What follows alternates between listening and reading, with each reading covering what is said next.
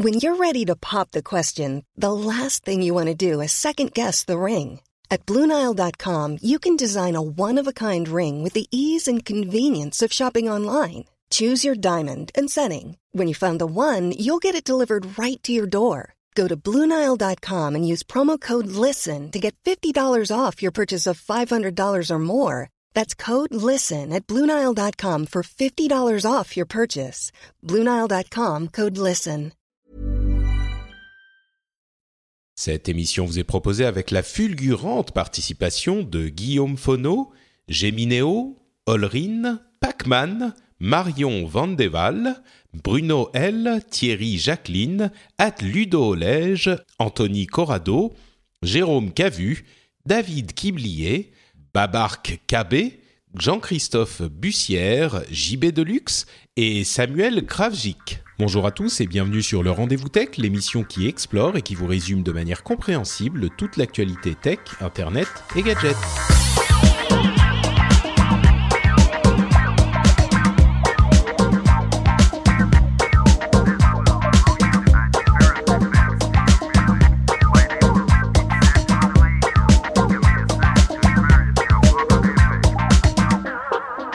Bonjour à tous et bienvenue sur le Rendez-vous Tech, l'émission bimensuelle qui vous résume toute l'actu tech, internet et gadgets. J'ai failli dire jeux vidéo parce qu'on est dans la semaine de l'E3, la grande euh, célébration du jeu vidéo euh, annuelle, mais on a évidemment la WWDC également, la conférence pour développeurs d'Apple qui va nous occuper un bon moment. Je suis Patrick Béja et grâce à nos deux co-animateurs, j'espère que vous aurez un compte-rendu suffisamment complet et résumé et expliqué pour ne plus avoir besoin de quoi que ce soit d'autre. Le rendez-vous tech vous suffira. Euh, je pense que ça sera le cas puisque nous avons d'une part euh, mon compère de toujours, Jérôme Kainborg. Comment ça va, Jérôme? Bonjour, bonsoir à tous, selon l'heure où vous nous écoutez. Ça va bien fatigué, je crois que toi aussi, Patrick. Oui, un petit peu. On va peut-être en dire un, mot dans un instant, mais avant ça, euh, accueillons Benoît, euh, Benoît Curdi, Ben, qui nous rejoint depuis sa maison de Nipcast. Comment ça va, Ben? Salut, très bien, pleine forme. Écoute, moi, euh, rien à dire. Aux petits oignons, j'étais me faire masser ce matin, euh, tout bien. Donc euh, voilà, je vais essayer de, de faire l'énergie pour trois. Allez, comme ça, vous pouvez vous reposer un peu. Effectivement, bah comme comme j'en parlais avec Jérôme avant l'enregistrement, j'ai fait le calcul. Je sais pas si je t'avais dit, mais j'ai fait le calcul. En quatre jours, j'ai 15 émissions ou streams. 15 en 4 jours. Ah je crois que j'ai jamais fait ça. C'est donc euh, bon, j'espère que je serai à la hauteur quand même pendant celle celle-ci. Euh, Jérôme, je sais que toi tu as été quand même très occupé aussi. Bah, disons que ça fait beaucoup moins d'émissions, mais la vidéo, ça prend beaucoup plus de temps. Ah oui, ça On a beaucoup de choses là qui, qui sortent du portique, ouais. Ouais, ouais. Donc euh, bon, bah écoutez, euh, c'est c'est euh, avant l'été, la grande fête du jeu vidéo et de la tech. c'est très bien. On avait Google I.O. il y a deux semaines, on a la WWDC cette semaine.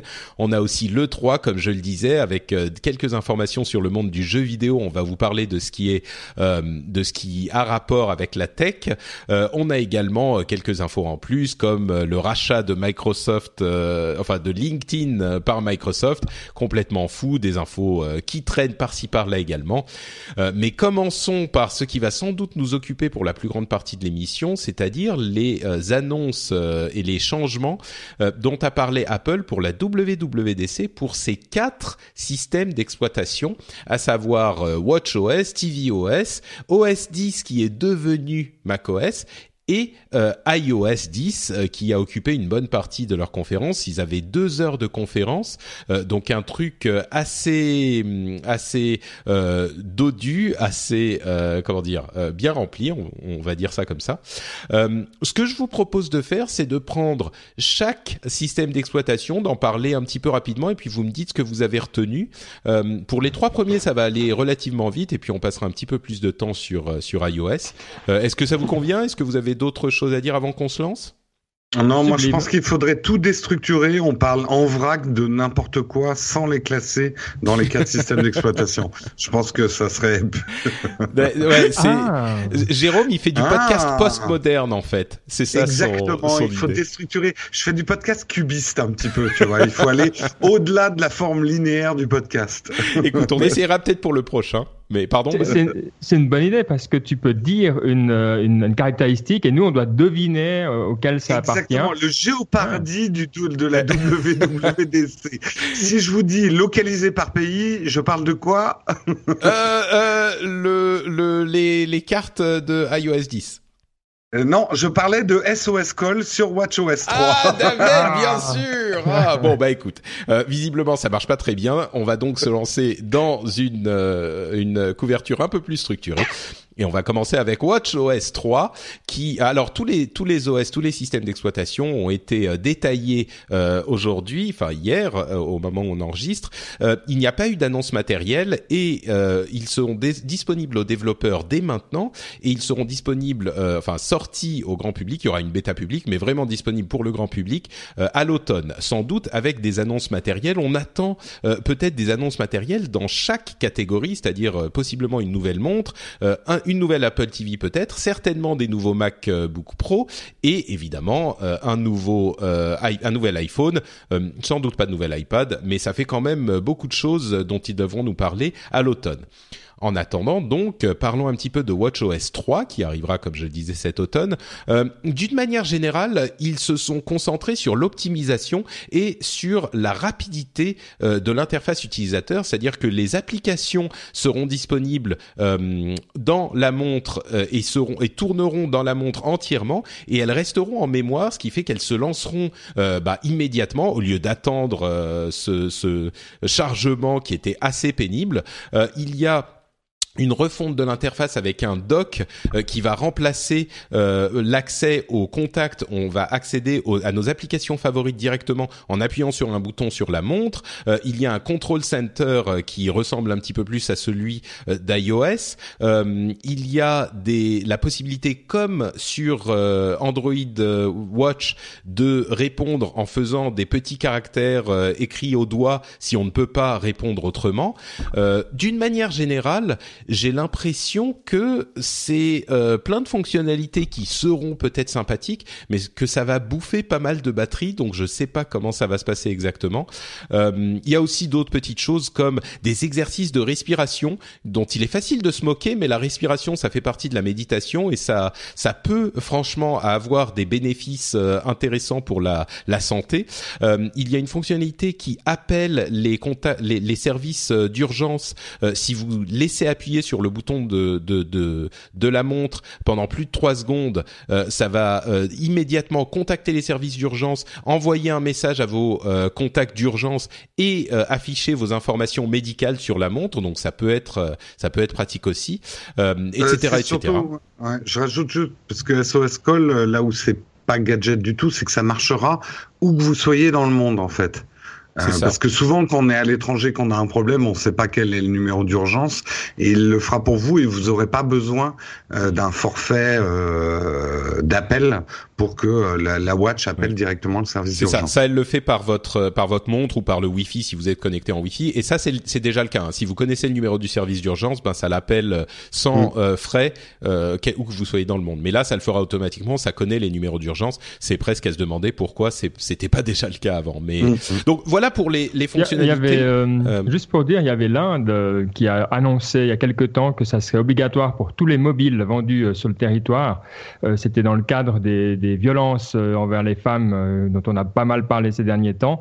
Donc, il semblerait qu'il y a quelque chose qui se passe au niveau de ces panic buttons. Hein. Hmm. Est-ce que c'est bah, bon signe par rapport à notre société? Je suis pas certain, mais bon. Ah bah ça, la, la violence diminue partout, hein, contrairement à ce qu'on pourrait penser si on regarde beaucoup la télé. Mais mais mais oui, le, le truc c'est que les à l'origine les, le fait que les numéros soient différents partout, c'est un petit peu c'est un petit peu bête même, je, je dirais. Mm. Euh, là pour le coup, c'est pas pour faire de, de euh, l'américanopholie à outrance, mais euh, le fait si on avait du, le, le, 911 partout, le 911 partout, tout le monde le connaît à cause des films et des séries et ça serait quand mm. même plus simple pour tout le monde. Mais bref, mm. ça c'est un autre débat. qu'est-ce que qu'est-ce que vous avez pensé de cette WatchOS 3 rapidement?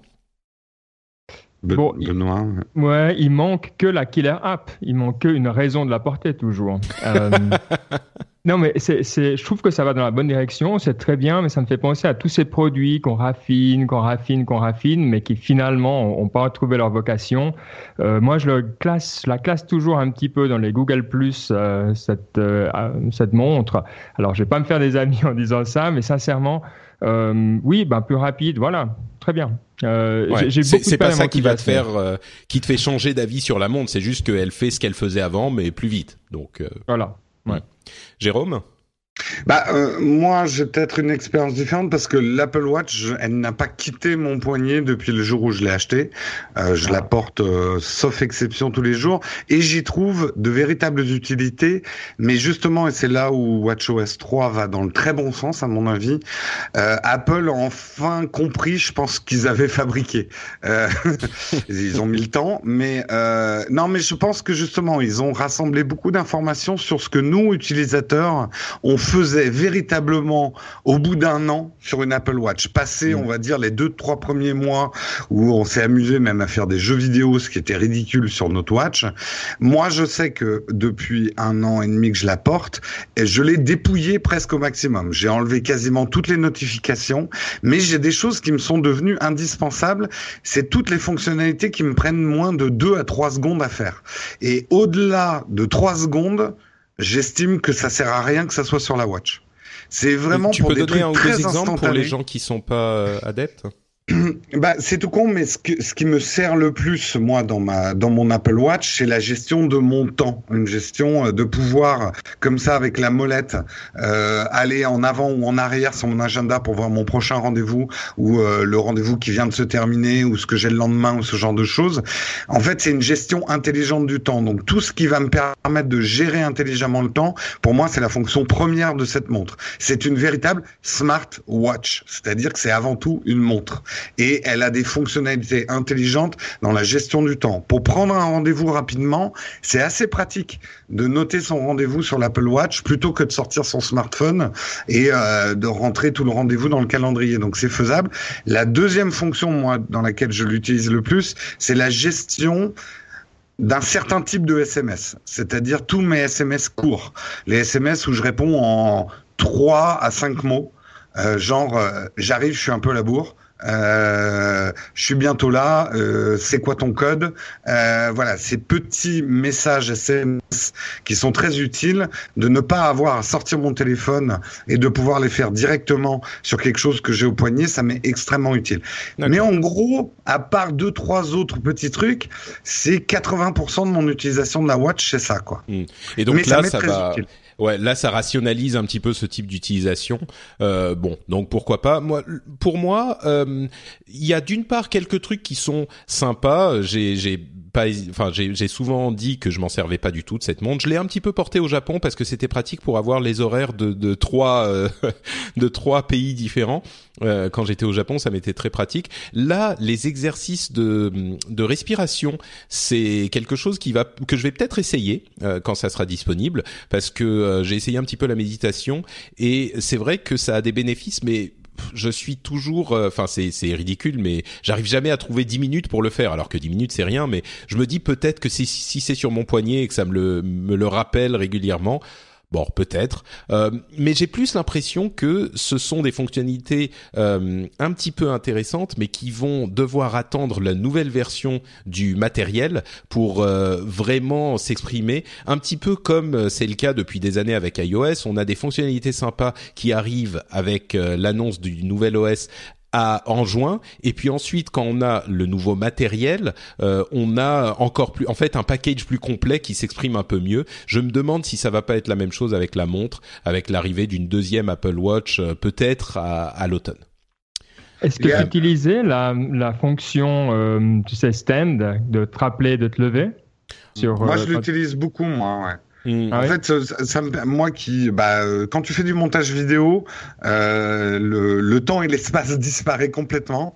Et euh, oui, moi je me lève quand ma montre me demande de me lever. Et c'est moi en plus, bon, j'ai des petits problèmes circulatoires, euh, de circulation sanguine, donc je le fais. C'est à peu près le seul exercice que je fais en dehors de la marche. Euh, mais oui, oui. Et le fait, je le ferais pas si c'était sur mon iPhone, en fait. Mm. Ouais, moi je le, moi je vire la notification à chaque fois qu'elle apparaît, mais je la laisse pour qu'elle apparaisse. Donc euh, c'est un petit peu pour la culpabilité, tu vois, pour, ça, pour ressentir la culpabilité. Un, petit truc à ajouter, moi qui m'intéresse beaucoup dans ce ce WatchOS 3, euh, c'est le fait que ça va euh, permettre de déloquer son son Mac avec sa montre. C'est-à-dire, il y aura plus besoin de rentrer son code dans son ordinateur à partir du moment où vous avez l'Apple Watch au euh, ça, ça déloquera en fait votre euh, votre Mac et ça, je trouve ça assez pratique. Ouais, c'est il y a des bien, ouais. Il y a des applications tierces qui font déjà ça, mais c'est vrai que le fait que ça soit intégré, euh, c'est une petite fonctionnalité en plus, c'est pas mal. Ouais. Par contre, j'ai mm. pas l'impression que ça marchera avec le téléphone. C'est uniquement avec la montre.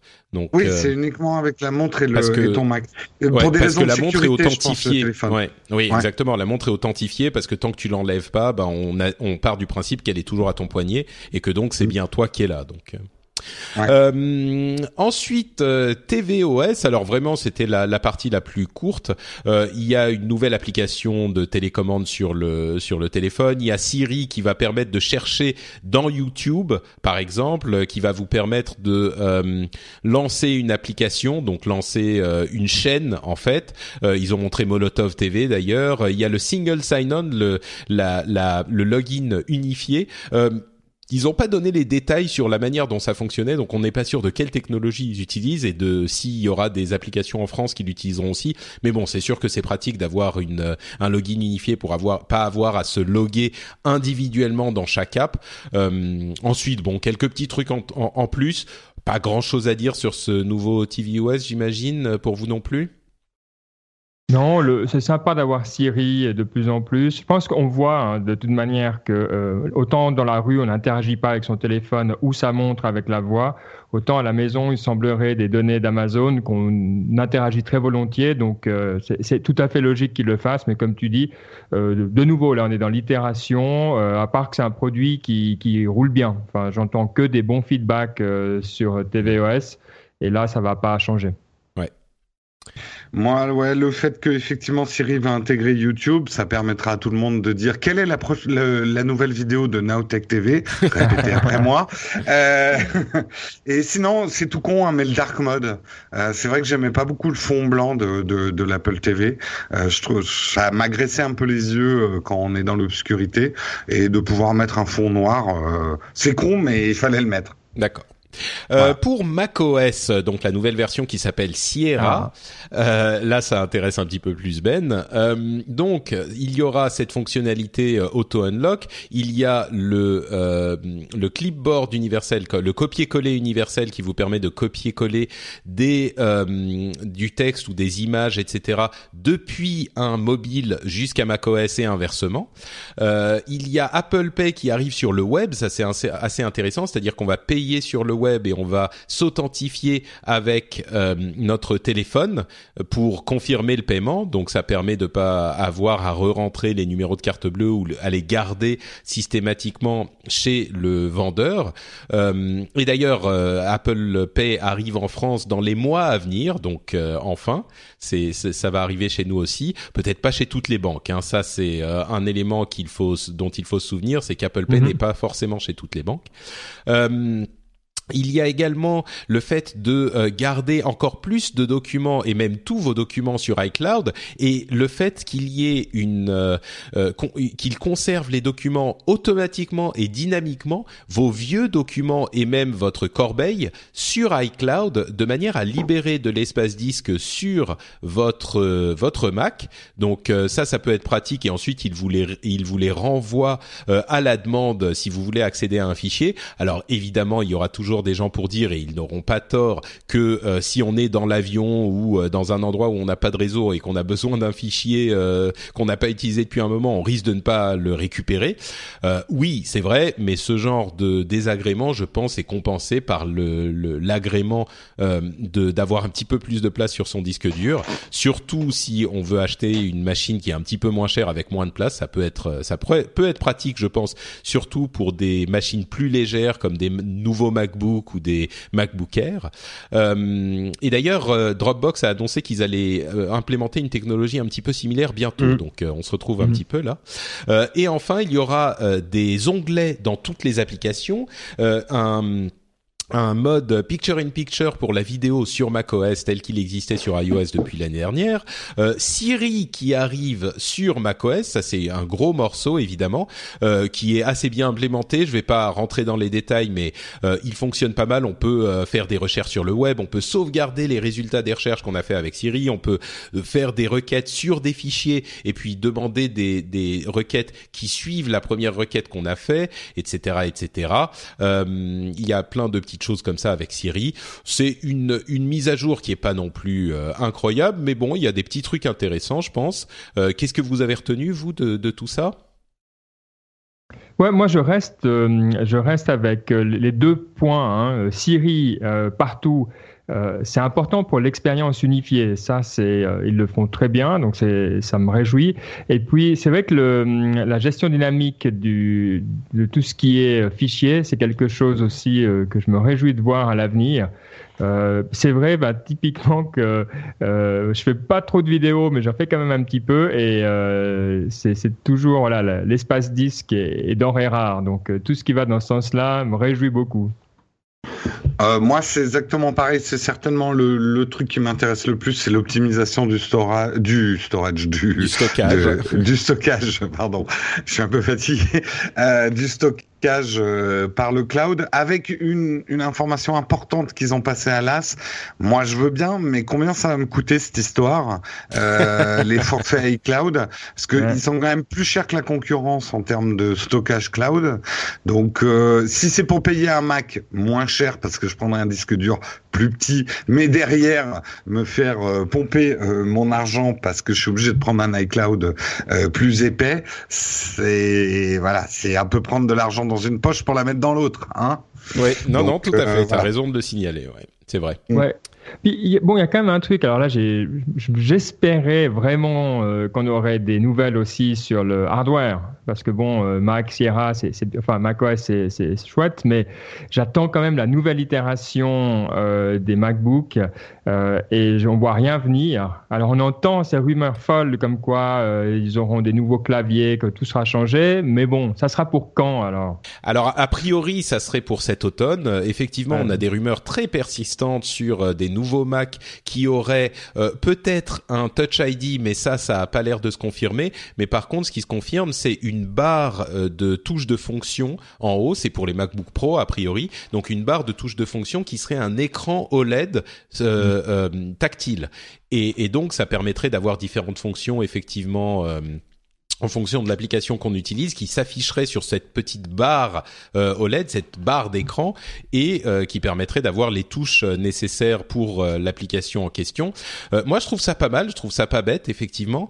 Mm. Il y a, c'est l'endroit en fait où ça pourrait être cohérent d'avoir un écran tactile à la place du clavier. C'est le seul endroit où ça pourrait être cohérent. Le mettre ailleurs, ça n'a aucun sens, mais sur ces touches de fonction, peut-être, pourquoi pas.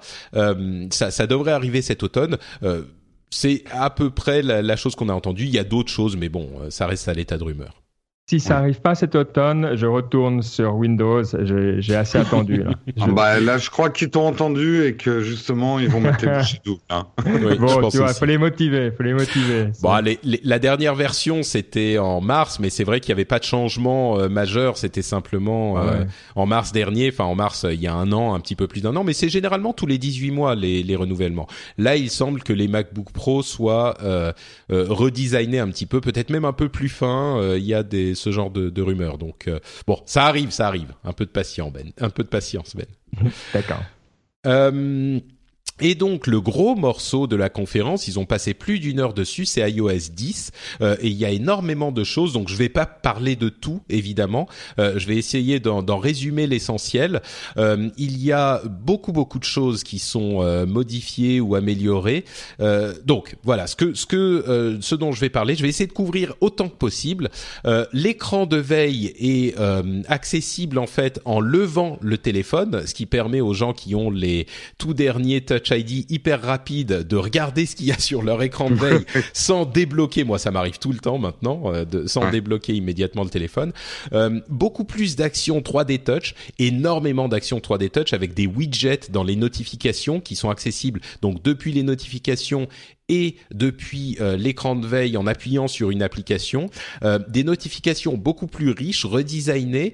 Euh, il y a la possibilité d'accéder à la caméra simplement en swipant à droite et en accéder au widget en swipant à gauche.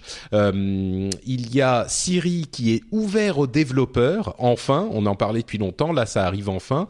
il y a Siri qui est intégré dans le clavier en fait et qui va reconnaître en plus de ses suggestions et du QuickType qui va reconnaître les différentes langues, donc on n'aura pas forcément besoin de euh, changer de clavier pour euh, passer d'une langue à l'autre, ou en tout cas, il va pas vous euh, suggérer une correction si vous mettez un mot anglais dans une phrase en français.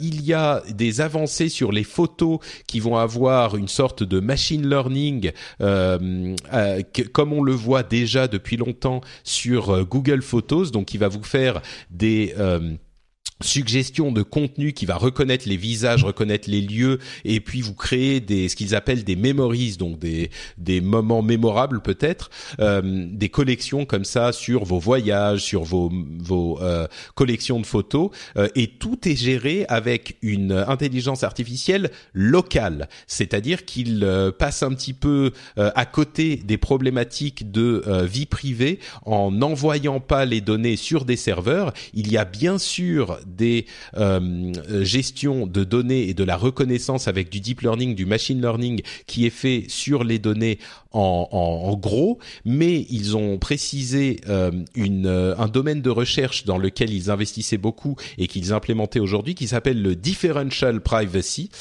qui est en fait un moyen d'extraire des données statistiques de groupes de données spécifiquement sans pouvoir retirer les informations sur l'un des éléments de ce groupe de données. En gros, mm. euh, c'est un domaine de recherche très pointu, très spécifique, qui euh, rend impossible, mathématiquement impossible, le fait d'extraire des données individuelles à partir de données de groupe. Euh, et ils investissent beaucoup là-dedans. Ils ont parlé au l'un des chercheurs qui est un, un, leader dans le domaine, et ils ont, il a effectivement, il semble, il y a un article indépendant hein, par Wired euh, qui détaille la chose. Je vous invite à aller le lire il est très intéressant, euh, qui détaille la chose et euh, ce chercheur dit, bon, sans être catégorique, il dit, oui, il semble qu'Apple implémente les choses bien et, et, fasse les choses comme il faut dans ce domaine. donc c'est pas juste là vraiment, je crois que bon, il faudra voir exactement comment c'est implémenté, mais je pense vraiment qu'on peut dire que c'est pas juste une euh, un, discours marketing parce que c'est leur intérêt financier. Euh, je pense que Jérôme t'en parlera un petit peu plus tard. Euh, ils veulent bien faire les choses et bien implémenter la chose et c'est euh, ce qu'ils recherchent et c'est une recherche spécifique pour ça. Donc c'est pas juste une euh, du, du, du, du, de la description euh, relation presse on va dire. Je continue hein, excusez-moi ça va être un petit hmm. peu long mais je vais je vais tout vous donner en vrac. Là ça va aller un peu plus vite. Apple Maps ouvert aux développeurs aussi. Il y a plein de choses en plus sur Apple Maps. Là encore qu'on qu'on avait sur Google Maps depuis très longtemps des suggestions des la, la possibilité d'avoir des applications pour réserver dans un restaurant par exemple, la mise à jour du, du de la circulation en temps réel, etc. Euh, refonte de l'application musique euh, qui est entièrement redesignée, qui inclut euh, par exemple les paroles. Euh, refonte d'Apple News qu'on n'a pas ici, donc c'est pas forcément hyper intéressant. HomeKit qui inclut une application Home de laquelle on va pouvoir contrôler toutes ces, euh, tous ces accessoires intelligents dans la maison. Euh, c'était une direction dans laquelle ils allaient au tout début, et puis finalement ils sont allés en retrait par rapport à, à une application, mais finalement ils y reviennent. Donc une application pour contrôler tous ces accessoires. Euh, qui inclut d'ailleurs euh, euh, Siri et, ses, et les notifications riches. Euh, il y a plein de nouvelles catégories qui sont incluses dans HomeKit, des caméras, des des des, des door locks, des Uh, ah, des, serrures, euh, voilà, merci, des serrures intelligentes. Euh, et l'Apple TV sert de base dans votre maison pour contrôler tout ça, même quand vous n'y êtes pas. Donc ça, c'est euh, assez logique. Hein. L'Apple TV qui est toujours euh, présente et qui est toujours connectée et allumée en fait, même en veille. Donc elle peut contrôler votre maison. pour le téléphone, il y a la transcription des messages qui sont laissés de manière à ce que vous n'ayez même plus besoin de les écouter. Ils sont transcrits en texte. il y a l'identification du du, spam téléphonique qui est un gros problème depuis un ou deux ans, même en France. Euh, il y a un service euh, qui, j'espère, va être implémenté en France aussi, qui aide à identifier les potentiels numéros que vous connaissez pas en tant que spam. Euh, il y a une meilleure intégration des applications tierces en, en VoIP qui vont, par exemple, au lieu d'avoir une simple notification quand quelqu'un vous appelle sur Skype, vous allez pouvoir enfin, enfin avoir bah, la photo de la personne qui s'affiche avec un vrai appel, quoi, pas juste une notification pour Skype ou pour euh, WhatsApp ou pour toutes ces autres applications. Euh, quoi d'autre encore? iMessage qui est euh, qui a énormément de changements, qui nous rappelle énormément ce qu'on a vu avec l'application Ola de Google il y a deux semaines. c'est incroyable comme ils sont allés dans les mêmes directions. Il y a des choses comme des différentes manières d'envoyer des messages qui vont apparaître plus gros ou plus petits, des effets visuels qui vont apparaître sur tout l'écran, le fait de Snapchat pouvoir... pour c'est le meilleur résumé. C'est un petit peu ça, pour, adultes. pour adultes. euh, et puis surtout une euh, la possibilité d'avoir des applications pour iMessage. Là encore, une plateforme iMessage euh, qui va permettre d'avoir de permettre d'avoir des stickers, des apps de paiement, etc., etc. Donc il y a des apps dans iMessage, c'est c'est assez fort, euh, etc., etc. Quoi d'autre encore? Bon, il y a plein d'autres petites choses euh, dont on pourrait parler. des messages vocaux, Patrick. Les les, hmm, les je l'ai dit, je l'ai dit. Vous laissant... Ah, tu l'as dit, pardon. Je l'ai dit, ouais, effectivement.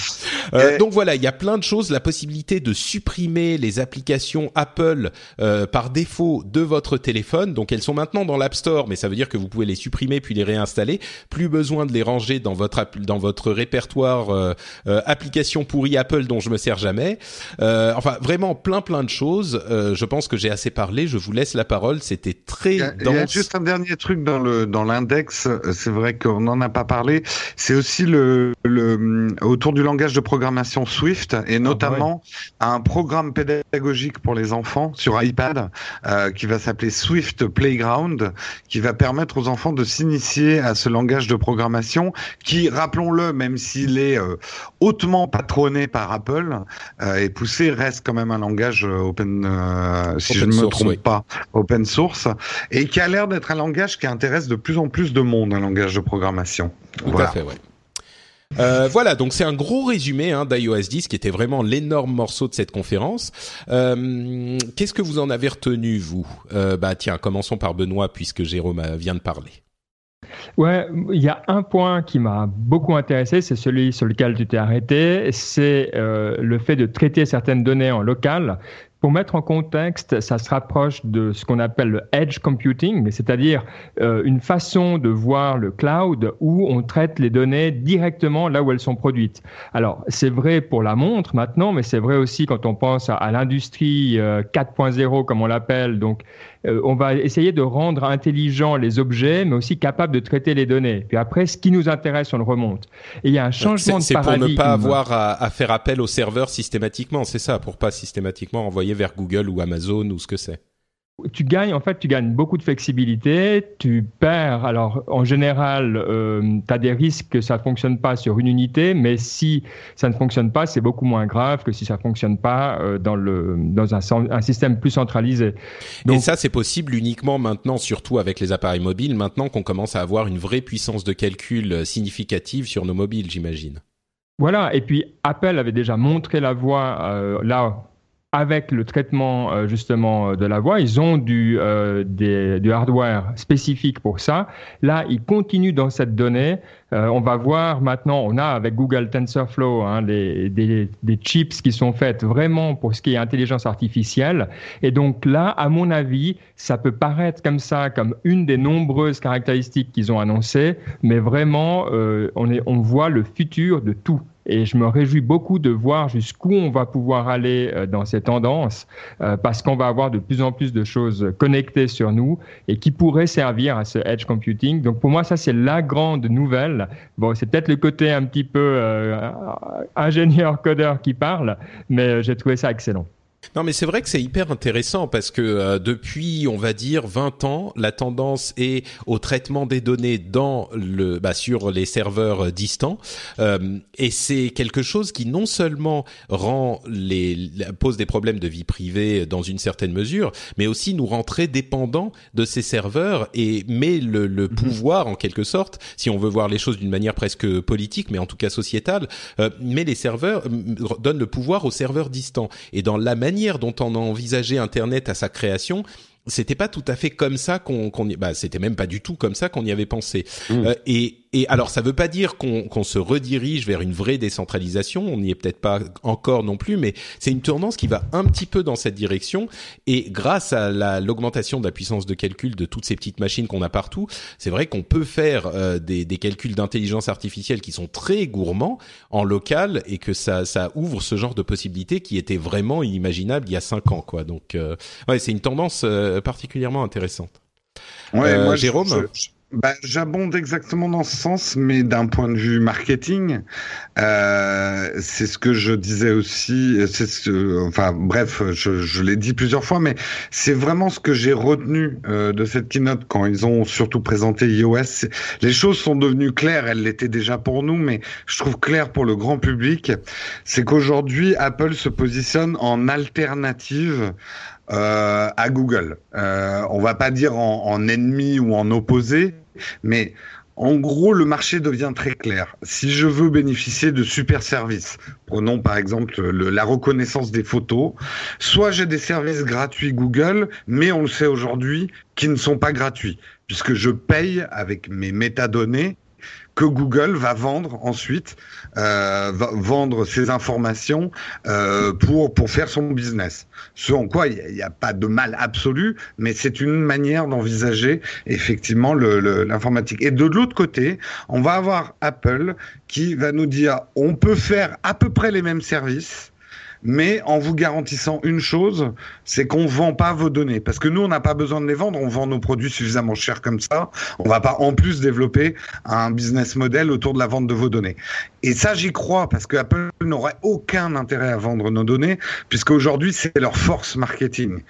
Et on sent que ça fait déjà 2-3 ans hein, que Tim Cook, par des petites phrases et des petites piques euh, vers Google, va dans ce sens-là. Mais là, ça a été clairement annoncé à la fois par les technologies dont Benoît vient de parler, dont tu as parlé, mais également par cette phrase qui a été prononcée à la fin, fin Great Features and Privacy.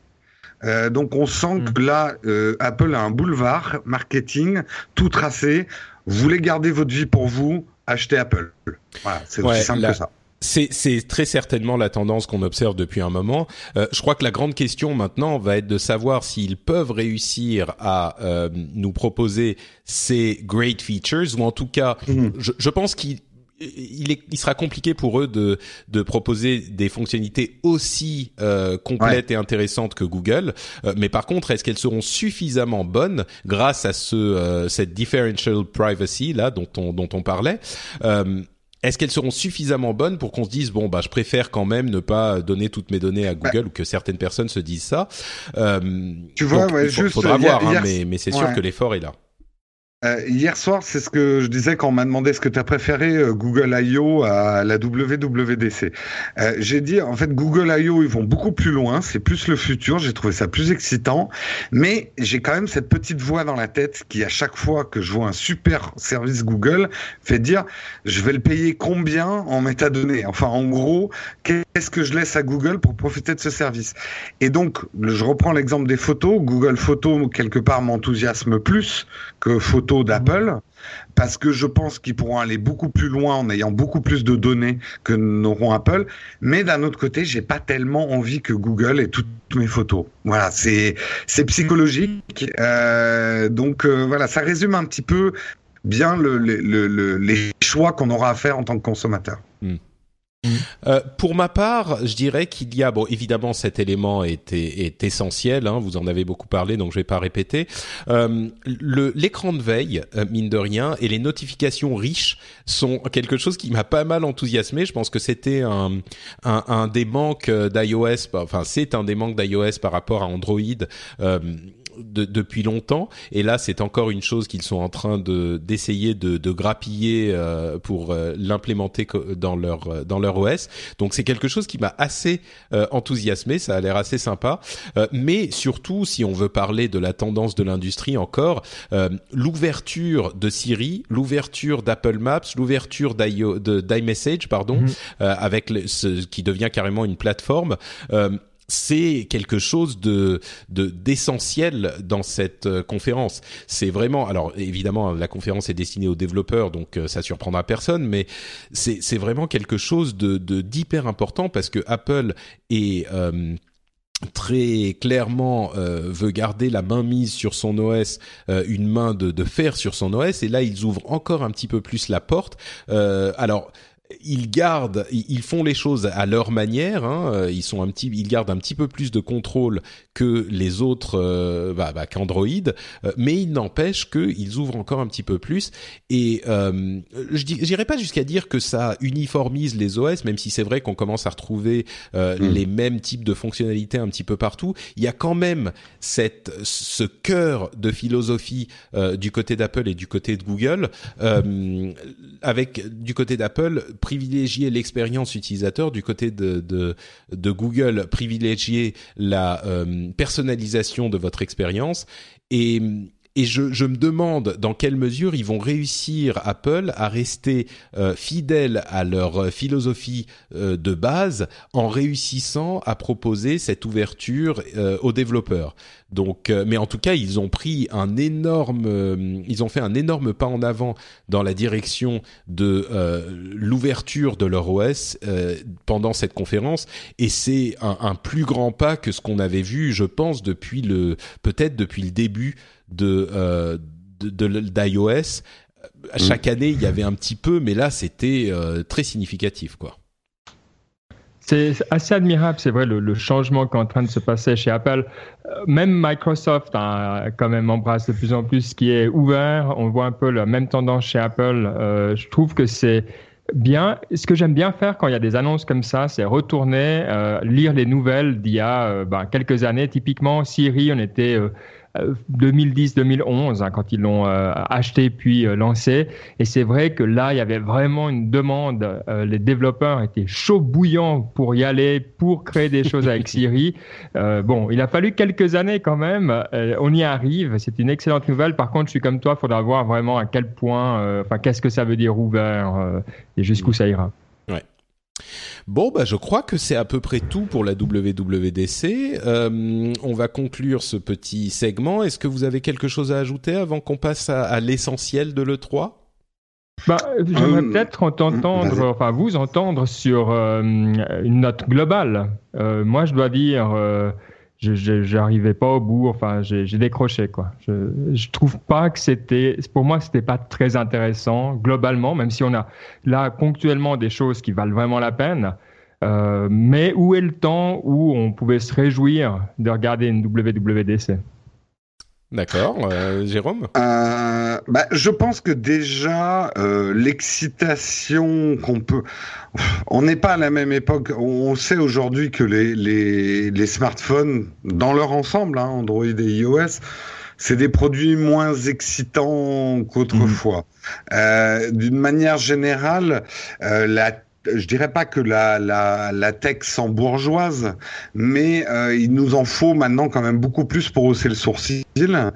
Après, moi, j'ai trouvé que c'était quand même, je, alors peut-être que j'étais dans de bonnes dispositions hier, j'ai trouvé contraire que c'était une keynote assez intéressante, euh, de par sa richesse, plein de micro-réglages, mais des choses assez libératrices. Euh, je je vais pas dire que je sentais le, le carcan du pigeon doré euh, exploser euh, que, que, que j'étais, mais on se dit, il y avait des moments, je disais, enfin quoi. ils ont mis le temps, comme tu disais. et, et je, moi, j'ai beaucoup aimé que Microsoft aussi sorte de ce truc. Euh, il faut absolument que ça tourne sur euh, Windows Phone et se mette à développer des choses pour iOS. Que Android, qui l'a toujours fait, et Google a toujours développé sur iOS. Moi, j'aime bien quand la concurrence, finalement, ils font tous la même compète, mais ils se développent des trucs les uns sur les autres, quoi. J'aime pas la concurrence cloisonnée où, où chacun reste chez soi. J'aime la concurrence que le meilleur gagne. Et euh, j'en ai rien à foutre que Photo reprenne des fonctionnalités de Google Photos. S'ils les mhm. font mieux et différemment, etc., c'est ça qui me stimule. Et en ça, je l'ai trouvé stimulante. Après, c'est pas non plus effectivement une WWDC qui m'a fait dire oh, on passe un cap, quoi. C'est, euh, mhm. c'est, c'était pas, il y avait pas une grosse grosse annonce, effectivement. Ouais, moi je suis un petit peu plus, euh, à, alors je sais pas si on dit à l'ouest ou comment, euh, de, de Jérôme. Euh, c'est-à-dire que je suis encore plus, j'ai été encore plus, j'ai encore plus marché dans le truc. Euh, je sais pas si c'était la, la, fatigue parce que je le voyais après trois conférences de le 3 à, à 2 heures du matin avant la conférence Sony qui commençait à 4 heures, tu vois. Mais euh, mais j'ai été, euh, moi j'ai été assez, j'ai assez, j'ai marché dans le truc. Euh, j'ai trouvé que les les nouveautés de WatchOS étaient intéressantes, que les nouveautés de macOS étaient intéressantes, que iOS était vraiment un gros truc. Euh, mm. ce dont on a parlé, le le, le differential privacy, j'ai trouvé ça euh, intrigant. Enfin, non, moi j'étais euh, j'étais assez. Euh, peut-être que je fais pas partie de ces gens qui attendent la révolution à chaque conférence. Je crois qu'il y a des gens qui sont toujours déçus si on n'a pas un nouveau truc incroyable. Hmm. Peut-être parce que je suis un petit peu plus amateur de tech que le commun des mortels il y a des petits détails qui n'intéresseraient pas les, les, gens normaux entre guillemets qui moi me m'excitent un petit peu plus. Donc euh, non j'ai trouvé ça j'ai trouvé que c'était une très bonne conférence.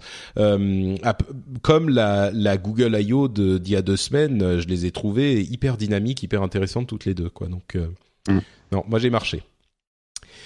Bon donc voilà pour la WWDC passons à le 3 dont on va vous toucher un mot. Comme je vous disais, il y a eu donc un certain nombre de conférences ces derniers jours, euh, très tournées. Enfin, évidemment, ça parlait énormément de jeux vidéo. On va pas vous parler euh, de, de, tous les jeux, enfin des jeux qui sont sortis. Je vais plutôt parler un petit peu de matériel et de l'influence du marché des, des smartphones sur le marché des consoles. Euh, alors, si vous voulez tous les détails sur le 3 et sur les jeux et toutes les annonces qui ont été faites, bien sûr, on fera ça dans le rendez-vous jeu qui sera disponible demain ou après-demain. Euh, ça sera enregistré évidemment euh, après toutes les conférences et euh, on vous détaillera tout, tout, tout ça. Il y a eu des choses hyper excitantes. Il y a eu des trucs assez euh, fous, exactement la fête du jeu vidéo qu'on attend, qui se sont produites. Mais par contre, au niveau de la tech spécifiquement, je pense qu'il y a eu des choses très intéressantes pour les consoles, avec d'une part Sony qui a euh, confirmé les rumeurs de la nouvelle version de la PlayStation 4, qui serait la PlayStation 4 Neo. Ils l'ont confirmé dans une interview avant le 3, mais la console elle-même n'était pas présentée à le 3. Donc euh, il y aura une nouvelle console PlayStation 4 qui sera compatible avec les jeux de la PlayStation 4 actuelle. Donc une simple évolution de la euh, console, mais pas un passage de génération contrairement à ce qui se fait traditionnellement dans le marché des consoles, euh, en contrepartie, ça arrivera beaucoup plus vite qu'une nouvelle génération ne serait arrivée, c'est-à-dire au bout de 3, euh, 4 ans, peut-être 5, ce qui est à vrai dire le rythme des anciennes générations. Il y a au tout début, c'était à peu près toutes les tous les 5 ans. Euh, donc il y a Sony d'une part qui a annoncé ça et d'autre part euh, Microsoft a annoncé d'une part une Xbox One Slim, donc une version plus petite de sa Xbox One qui est à peu près au niveau de puissance de la Xbox One actuelle, mais qui a également annoncé la Xbox One Scorpio, projet Scorpio qui arrivera alors là en fin d'année 2017. Donc ils annoncent ça à un an et demi, c'est un petit peu Mom deserves the best, and there's no better place to shop for Mother's Day than Whole Foods Market. They're your destination for unbeatable savings, from premium gifts to show-stopping flowers and irresistible desserts. Start by saving 33% with Prime on all body care and candles. Then get a 15-stem bunch of tulips for just $9.99 each with Prime. Round out Mom's menu with festive rosé, irresistible berry chantilly cake, and more special treats. Come celebrate Mother's Day at Whole Foods Market. I'm Sandra, and I'm just the professional your small business was looking for. But you didn't hire me because you didn't use LinkedIn jobs. LinkedIn has professionals you can't find anywhere else, including those who aren't actively looking for a new job but might be open to the perfect role, like me. In a given month, over 70% of LinkedIn users don't visit other leading job sites. So if you're not looking on LinkedIn, you'll miss out on great candidates like Sandra. Start hiring professionals like a professional. Post your free job on linkedin.com/people today. peu euh, étrange d'annoncer ça aussitôt parce que du coup, est-ce que les gens vont pas se dire bon bah je vais l'attendre, ça arrive dans un an et demi, mais en même temps peut-être que j'en veux une maintenant. Enfin, bref. Euh, et cette console sera même encore plus puissante que la PlayStation 4 Neo, selon les rumeurs qu'on a entendues. Donc vraiment un, gros euh, boost de, euh, de, de, puissance pour cette console. Et, et, en même temps, Microsoft a beaucoup insisté sur le fait que euh, une bonne partie de leurs jeux serait disponible sur toutes les consoles, bien sûr, mais euh, également sur Windows et qu'on pouvait jouer euh, sur différentes machines, sur la console, sur l'autre console, sur Windows. On, on gardait pour les jeux compatibles euh, la possibilité de, enfin la progression dans le jeu, donc on pouvait passer de l'une à l'autre euh, facilement. Euh, et, bon, c'est un mouvement d'uniformisation de la part de, Microsoft pour son pour ses consoles, et puis l'idée que on ne va plus avoir. Est-ce que on ne va plus avoir à l'avenir besoin de changer de console? Il y a beaucoup de gens qui se disent mais c'est pas comme ça que marchent les consoles et donc qui sont pas contents. Moi, je trouve cette vision un petit peu limitée, je dirais.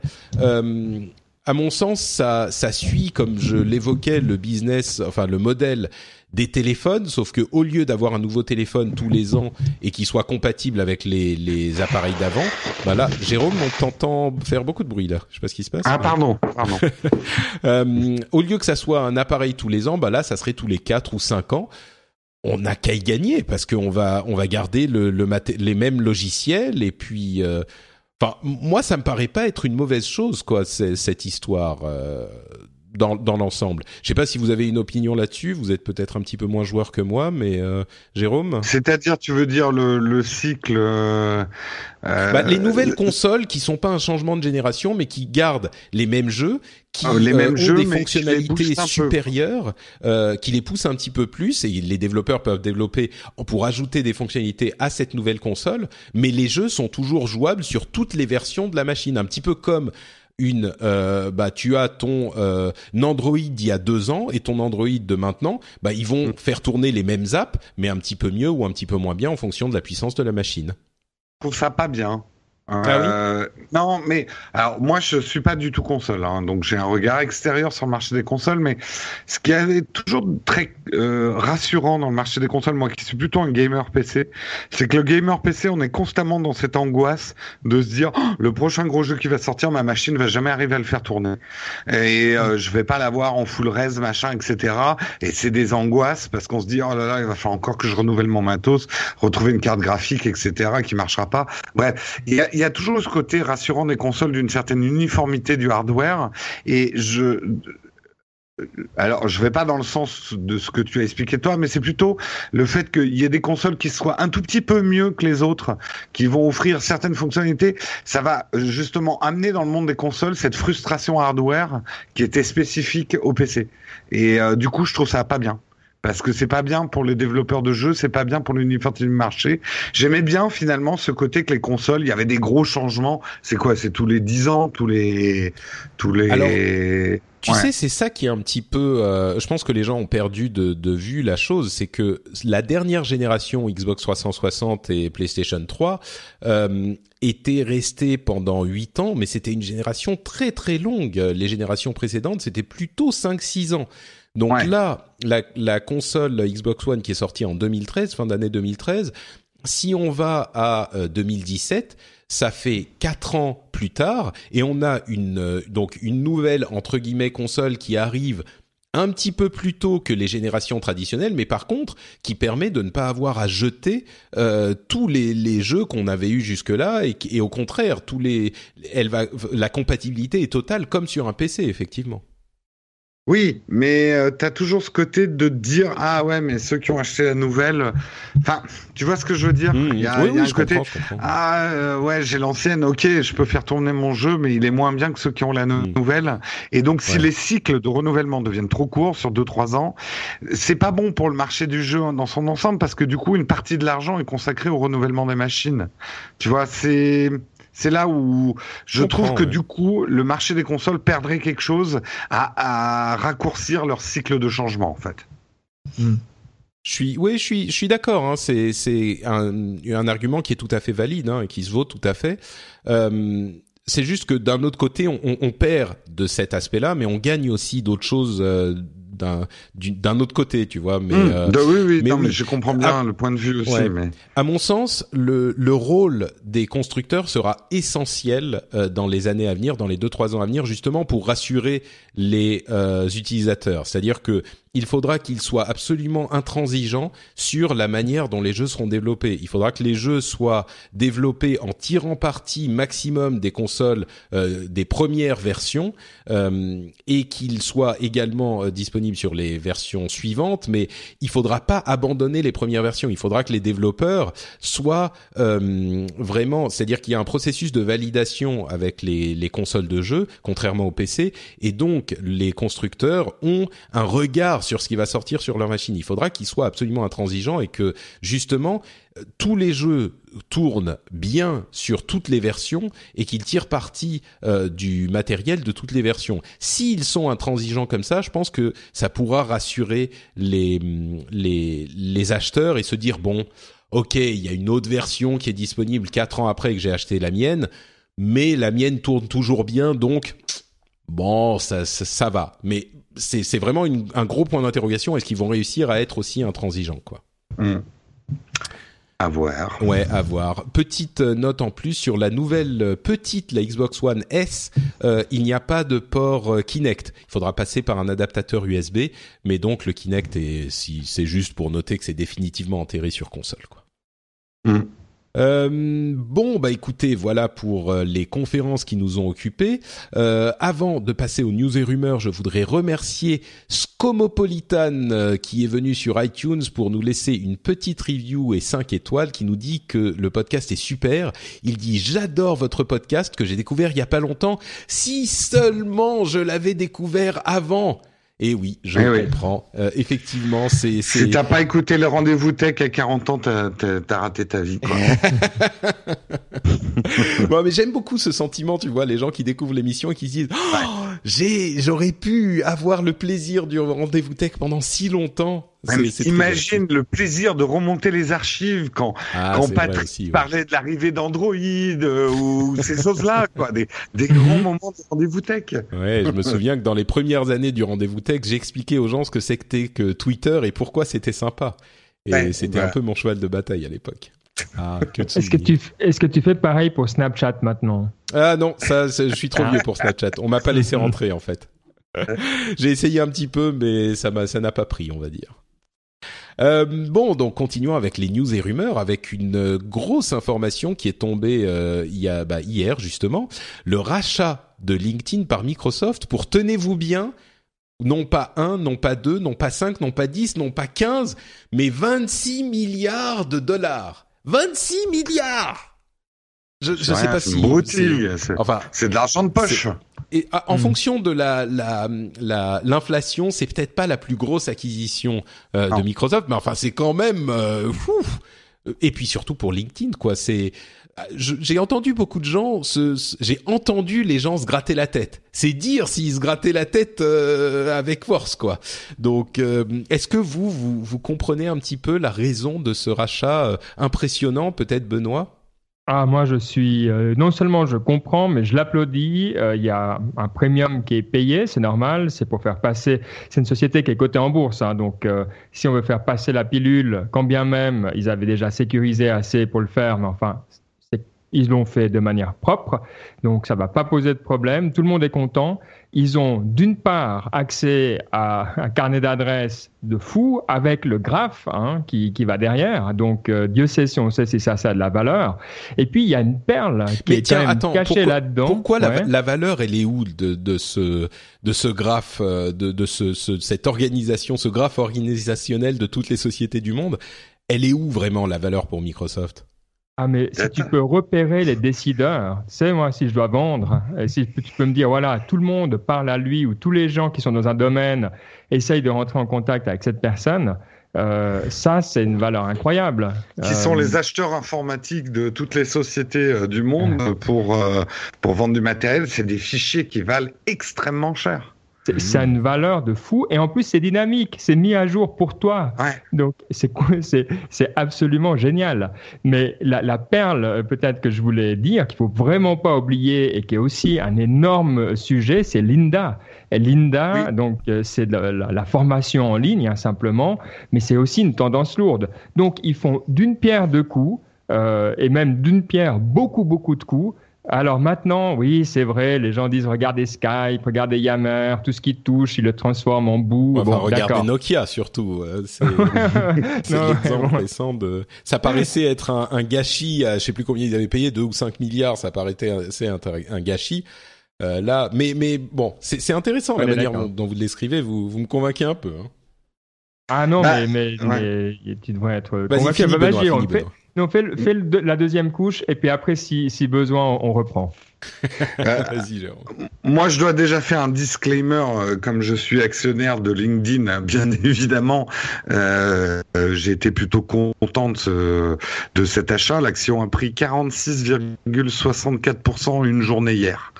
elle était très basse, donc d'un point de vue strictement boursier, c'est un, un joli coup de Microsoft. Ça peut paraître très cher, 26 milliards de dollars, mais l'action était relativement basse. Ça ne donnait, si euh, juste pour pour donner une référence, euh, l'action de LinkedIn est montée, je crois, en 2014, je crois jusqu'à 258 dollars l'action.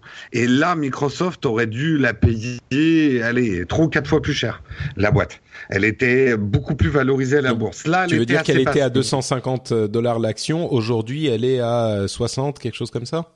Euh, là, avec les 46% d'augmentation d'hier, elle est à 192. Ce qui veut dire, grosso merdo, je pense que je crois qu'elle était, euh, elle devait être à 100, 110 ou quelque chose comme ça avant le rachat.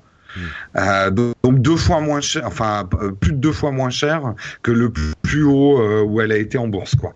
donc c'est plutôt une bonne affaire s'il la voulait. Après, moi, l'analyse, elle est peut-être un petit peu différente. Effectivement, c'est c'est pas c'est pas si bête. Et il y a beaucoup de potentiel à LinkedIn. Je dis pas ça uniquement parce que j'en suis actionnaire. Il y a beaucoup de potentiel. Ce n'est pas qu'un réseau social. Euh, J'ai vu beaucoup de gens qui disaient euh, ouais, ils ont acheté leur réseau social.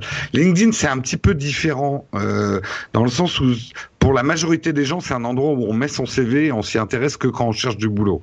Mais c'est déjà pas mal parce que ça nous y fait revenir par rapport à d'autres réseaux sociaux. on n'a pas de raison de revenir une fois. De revenir. Donc ça, c'est pas, c'est déjà intéressant en soi. Mais ce qu'il faut pas oublier, c'est qu'il y avait des rumeurs que Microsoft était en discussion avec un monstre encore beaucoup plus gros que LinkedIn qui s'appelle Salesforce et qu'il y avait des négociations de rachat qui, on parlait de 50 à 70 milliards de dollars. Euh, Salesforce est beaucoup plus gros que LinkedIn et une puissance de frappe. Et d'après toujours les rumeurs, ça aurait tourné court ce rachat. Salesforce se disant qu'ils n'ont pas besoin de Microsoft pour continuer.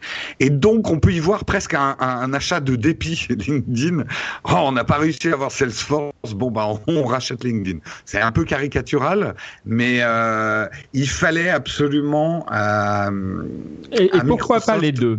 Est-ce qu'ils ah, bah, ont du cash hein? Mais ouais. ils ont du cash. C'est vrai qu'ils pourraient acheter les deux. Ils pourraient. D'après ce que j'ai entendu, c'est que euh, Salesforce demande trop. eux, ils demandent 70 milliards de dollars. Et Microsoft veut pas payer 70 milliards de dollars. Mmh, euh, parce que ça les mettrait quand même en position de fragilité là. Euh, mais euh, oui, peut-être qu'il y aura les deux. Mais de toute façon, c'est plutôt un bon mouvement pour Microsoft parce que, comme le disait Benoît, il y a plein de cercles vertueux dans ce rachat. Ça va permettre d'avoir un fichier euh, à qui on pourra vendre du Microsoft 365, de la formation derrière, repérer les experts des différents produits Microsoft dans la base de données de LinkedIn, faire de la publicité. Enfin voilà, il y a énormément de cercles vertueux. Ouais, je, je suis pas sûr que ça soit des un fichier qu'ils aient acheté pour euh, récupérer pour pouvoir vendre leur Office 360. C'est plus pour proposer des services justement de. de, Non, non, bien sûr, mais ce que je veux dire, c'est que c'est plus pour proposer des services par rapport à LinkedIn où tu vas pouvoir effectivement avoir accès à ces gens-là euh, pour le public. quoi, c'est des services. Mais, pas... mais, mais ils achètent aussi une régie, ils achètent un service de news. Enfin, LinkedIn dans le monde quand même professionnel et surtout anglo-saxon. C'est vrai qu'en France, on a une vision un petit peu tronquée de LinkedIn parce qu'on a eu Viadeo. Euh, et beaucoup de gens ont fait du Viadeo et pas forcément du LinkedIn parce qu'ils trouvaient ça redondant. Euh, mais c'est très puissant LinkedIn dans le monde du travail euh, anglo-saxon. Et puis juste un, exemple parmi tant d'autres, hein, parce qu'on peut vraiment euh, en ajouter plein, c'est le euh, Sign In with LinkedIn que j'utilise moi régulièrement, que Microsoft n'a pas encore, mais qui vont pouvoir pousser maintenant euh, dans quelque chose auquel les, utilisateurs sont déjà habitués. Donc il y a vraiment toutes sortes de, pièces du puzzle qui manquent à, Microsoft qu'ils ont pris d'un coup. D'accord. Bon, bah, très bien. Merci pour cet éclairage éclairé, messieurs. Voilà, là, là, on peut dire qu'on était, on était fan. Hein. Oui, oui, je, je, là, j'étais un petit peu surpris. Ah, ah, Oui, attention, hein, c'est quand même, c'est comme tout risque de rachat. Hein, euh, ah ouais. euh, LinkedIn ne va pas très bien en ce moment. Euh, donc c'est un bon achat parce que acheter euh, acheter une, une boîte qui va pas très bien, euh, ça te permet de la racheter à un meilleur prix que si elle est elle rapporte beaucoup d'argent. Oui, c'est comme un, c'est comme un appartement si tu l'achètes alors qu'il a besoin de faire des travaux, bah tu fais les travaux et c'est bien. Si tu fais pas les travaux, ça peut oui. Bon, mais il y, a, y, a, le risque que tu trouves des termites dans les murs hein, c'est ça. voilà, un peu je pense qu'ils ont fait les ouais, je pense qu'ils ont fait leur travail de recherche de termites avant mais bon. D'accord. Euh, bah écoutez, enchaînons avec euh, une news sur les règles de euh, gestion de l'incitation à la haine raciale sur les réseaux mm. sociaux en Europe, euh, avec une nouvelle qui moi m'a un petit peu, je dirais, effrayé. C'est-à-dire qu'il y a eu un accord entre l'Union européenne et Facebook, Twitter, Google et Microsoft pour que ces entités enlèvent elle-même les commentaires ou les, les contenus euh, à caractère d'incitation à la haine raciale ou euh, d'incitation à la haine, pardon, pas raciale, mais d'incitation à la haine euh, sur leur plateforme. Et là où euh, ça apparaît évidemment comme une euh, quelque chose de positif, et je le comprends tout à fait, mais là où ça me fait un petit peu peur, c'est que encore une fois, on est en train de demander à ces sociétés euh, donc des entités privées euh, et des entités privées américaines, qui plus est, de décider par des moyens qu'on va pouvoir peut-être euh, essayer de contrôler ou vérifier, mais il n'empêche de décider de ce qu'on peut dire ou non euh, sur ces plateformes qui sont utilisées évidemment partout dans le monde, en Europe et ailleurs. Et là où ça m'inquiète un peu, je sais qu'il est c'est peut-être une vision de la chose qui est pas très euh, populaire ou en tout cas qui est pas très intuitive parce qu'on se dit bah oui enfin euh, c'est inadmissible euh, que des gens qui enfin je sais pas moi que des néo-nazis puissent raconter leur saleté sans sans être arrêtés sur des plateformes comme Facebook. Mais que fait la police? Enfin mais que fait Facebook? Pourquoi est-ce qu'il ne supprime pas ces contenus? C'est facile de s'énerver pour ce genre de choses. Mais moi je, je le vois de l'autre côté c'est que on a déjà Google qui décide du euh, droit à l'oubli, au-delà du fait que mm. le droit à l'oubli soit une bonne chose ou pas, au-delà du fait que l'incitation à la, la haine raciale soit évidemment condamnable, le fait que ça soit Google qui décide, on va soumettre une demande et Google décide oui ou non, on va accepter de supprimer le contenu dans le cadre du droit à l'oubli.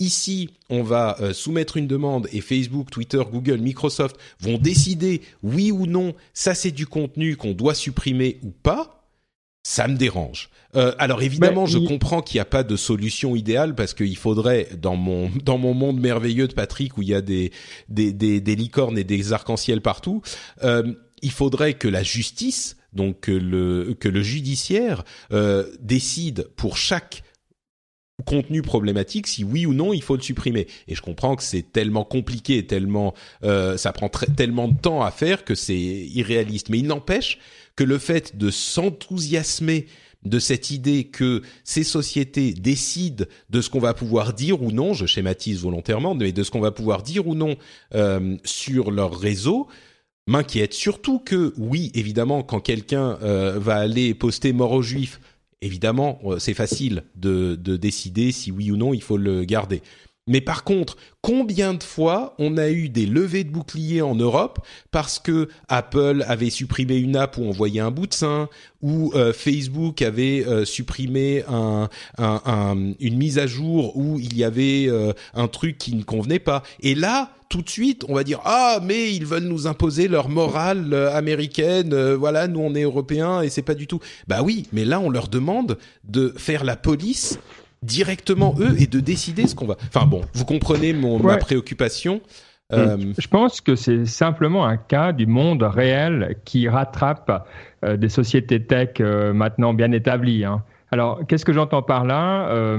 Si on parle du milieu bancaire, si on parle du milieu de la logistique, la poste et autres, ou même si on parle de la télévision avec le CSA, toutes les industries sont extrêmement réglementées. Alors de nouveau, après je suis d'accord avec toi, on peut le déplorer ou on peut s'enthousiasmer, mais c'est une réalité qu'on est dans un monde où les industries qui génèrent de l'argent sont extrêmement réglementées.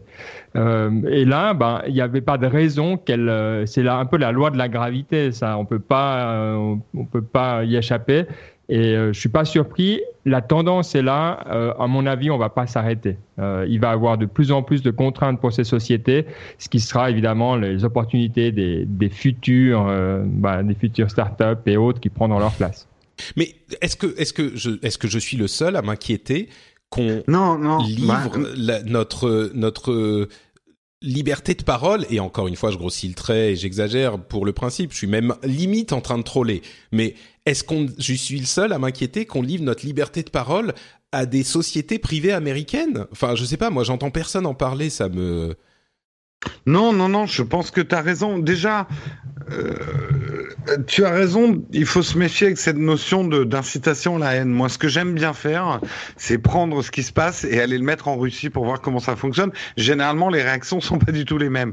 Il faut savoir, par exemple, qu'en Russie, en ce moment, il y a des blogueurs qui se font arrêter euh, parce que ils, euh, ils, écrivent des articles sur euh, la Géorgie ou ce genre de choses, qui sont considérés par le droit russe comme des incitations à la haine. Donc ils se font emprisonner. Ouais, ça va même plus loin. Il y a des, des, des gens qui se sont fait emprisonner parce qu'ils avaient liké des de genre-là des, trucs, et que un like peut être considéré comme de l'incitation à la haine. Donc je trouve déjà euh, qu'il faut beaucoup se méfier avec cette notion qui de prime abord semble simple de l'incitation à la haine, mais qui est très malléable en fait, selon le gouvernement dans lequel on est et la stabilité politique du pays. Euh, donc c'est déjà des notions dangereuses à manier. Qu'est-ce qui est une incitation à la haine et qu'est-ce qui ne l'est pas? Et qu'en plus on confie finalement cette, euh, ce, jugement à des sociétés, comme tu dis, américaines, qui ne sont pas... Je, je, j'ai du mal à comprendre. Parce que là, euh, soit, ok, on admet, euh, ok, les, les États-Unis sont l'empire du monde, euh, ils contrôlent le monde, et à ce moment-là, allons-y franchement, quoi. Euh, le président des États-Unis, c'est le président du monde, et on est tous américains. bon, il y aura les Américains de province et les Américains de l'intérieur, mais on est tous américains. Non, enfin, il y aura les barbares, exactement comme à l'époque romaine. Nous, on sera les barbares de l'empire américain. Pourquoi pas? C'est peut-être un, un, choix de civilisation qu'on doit faire. Mais autant, je suis le premier à dire, c'est vieux gouvernements euh, qui ont rien compris à Internet, il y a plus de frontières et le pouvoir est ailleurs. Là, c'est donner beaucoup trop de pouvoir effectivement à des sociétés américaines. Ouais. mais je pense qu'on est. Je suis d'accord avec toi, Patrick. On est tous d'accord que c'est une question de, de degré. Tu postes une photo de chat, tu devrais pas aller en prison. Tu fais, euh, tu prépares un, attentat, euh, tu via des réseaux sociaux, mmh. tu dois y aller. Mais c'est vrai que poser la frontière, bonne chance, quoi. Ouais, c'est un petit peu le. C'est toujours le même problème. Hein, Je crois, je crois que là, une sorte de solution hybride, à vrai dire, malgré toutes mes mes mes complaintes, enfin mes plaintes, c'est dans le droit à l'oubli. En fait, ce qui se passe, c'est que généralement Google décide pour les cas qu'il considère comme clairs et, et les, les, cas qui sont assez loin de cette ligne qui est difficile à poser, euh, comme tu le disais Benoît, et, et, donc pour les cas clairs, bah oui, ils peuvent y aller, c'est bon quoi. effectivement, si on voit euh, sur euh, Facebook un, un ah, comme tu dis, membre juif, c'est effectivement un critère assez clair quoi. C'est ça, voilà. Mm. c'est c'est il y a des il y a des moments où je pense qu'on peut effectivement avoir une une sélection des trucs qui sont clairs, des trucs qui sont pas clairs. J'aurais peut-être aimé que euh, il y ait une intervention des systèmes judiciaires dans le truc, peut-être pour les cas qui sont pas clairs. Mais le problème, c'est que là, euh, du coup, les sociétés en question, pour ne pas se mouiller, vont peut-être euh, en envoyer des centaines. Euh, et, et je comprends que c'est un problème insoluble, mais c'est juste que j'aimerais que on, on se juste on fasse la remarque, qu'on se dise oui, ok, on a dû arriver à cette solution, mais on n'en est pas 100% satisfait. Moi, je n'ai vu que des ah enfin euh, ces grandes sociétés qui euh, laissent impunément ces contenus euh, traîner pendant des jours et des semaines. Enfin, on va les tenir responsables. Et personne ne s'est arrêté pour dire ok, mais enfin voilà. Je, veux juste qu'on qu'on. Ah, ah, je dis pas que je veux pas que ça se passe comme ça, mais il faut qu'on réfléchisse aux conséquences quoi. Un, exemple assez clair de, quand on voit qu'en France on n'arrive même pas sur une affaire, euh, nommons-le, hein, les vidéos de Dieudonné et, euh, et ce que fait Dieudonné, euh, l'État français se prend déjà les pieds dans le tapis et c'est les mêmes personnes qui vont être là sur l'ambivalence du discours et tout. Ils vont dire ah mais que, ça craint quand même que YouTube permette que euh, ces vidéos sortent. Euh, en gros, comme nous on n'y arrive pas à résoudre le problème ou à, à fixer les limites, ah bah c'est à YouTube de censurer quoi. Mm. C'est des raisonnements très bizarres, je trouve. C'est compliqué. Bon. Ouais. Euh, bah écoutez, enchaînons avec euh, Mark Zuckerberg qui visiblement euh, avait un mot de passe super malin sur Twitter. Mm, mm, mm. Il s'est fait pirater son mot de passe qui était dadada, D A D A D A. Ah non mais c'est plus compliqué que tu ne le crois, Patrick, parce ah. que dadada, ça peut être dadada dadada ou dada dada. Tu peux mettre un certain nombre de dada. Tu peux jouer justement sur le nombre de dada. Bah là, il y avait. Et puis on le sait, le big dada, c'est quand même l'enjeu de demain. il avait prévu des choses. pas mal, pas mal. Euh, mais bon, en tout cas, c'était un compte qu'il n'utilisait plus depuis longtemps et puis il n'a pas été piraté sur ses autres comptes entre guillemets importants. Mais oui, c'était marrant de voir qu'il avait utilisé sur Twitter euh, dada. Donc euh, personne n'est à l'abri d'un mot de passe un petit peu trop simple. Donc euh, pensez-y. Euh, Geeko sur le Reddit nous signale que Google a approuvé le, euh, le, le, traité transpacifique qui se développe toujours en secret. Et ils ont quand même noté qu'il faudrait qu'il y ait un petit peu plus de transparence, mais ils l'ont approuvé. Le, le, je vais pas me lancer dans les débats sur le traité euh, transpacifique, mais euh, tu l'appelles pas le TPP Moi, je trouve ça rigolo. Si, le, le TPP, oui, c'est très drôle. Le TPP de Google. bon, ils sont sûrement bien représentés, Google, hein, dans, dans ces débats. Et puis, j'aimerais quand même juste, juste dire. Hein, euh, que c'est. Moi, alors là, je suis assez clair là-dessus. Dans tous les traités du monde, il y a une partie où on, fait, on négocie, et comme on a envie d'avoir de l'espace pour négocier, bah, c'est derrière des portes closes, et puis après, ça va dans les gouvernements, et là, c'est public. Donc c'est tout à fait normal que la première partie soit privée. Attendons de voir quand ça arrive devant les, les parlementaires pour, euh, pour s'énerver, je dirais. D'accord, très bien. Euh, bah justement, euh, ceux qui sont énervés, c'est le fisc euh, et les autorités françaises qui ont réclamé 356 ah millions d'euros à Booking.com euh, et 900 000 dollars à Uber euh, pour le service Uber Pop qui a qui a opéré illégalement. Ça a été jugé illégal en France pendant quelques temps. bon c'est un petit peu compliqué de, de, juger tout ça parce que d'une part j'ai envie de dire bah oui si les choses sont illégales euh, c'est normal que la justice s'en occupe.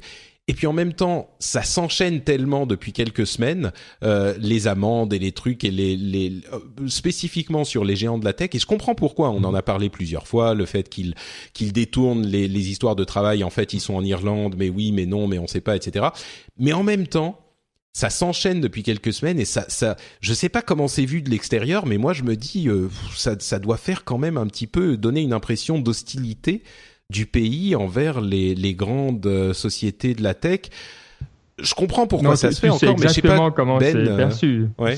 tu as tout à fait raison. C'est euh, du, enfin même de pas loin, hein, de Suisse, c'est euh, waouh quoi. C'est vraiment, on a, comme tu dis, c'est une impression d'acharnement.